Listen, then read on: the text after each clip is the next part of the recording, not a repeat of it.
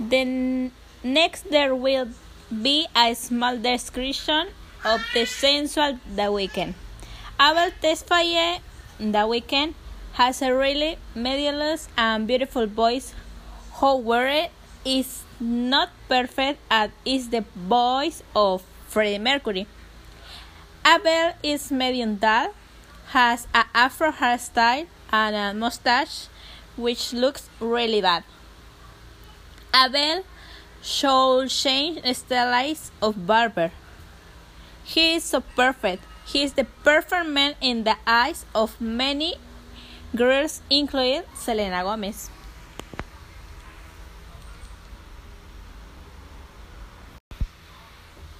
The next letter will be read to a friend. Hello, Diana. It has been a long time that we had not seen each other.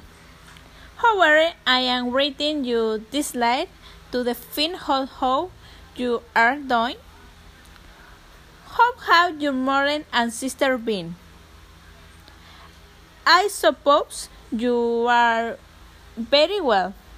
I had looked at your prints on Facebook and I see that you changed your look.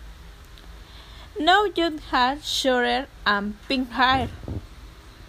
However, you gained height as well as you had a very radical chain of friends. Try take legs. We love Vero.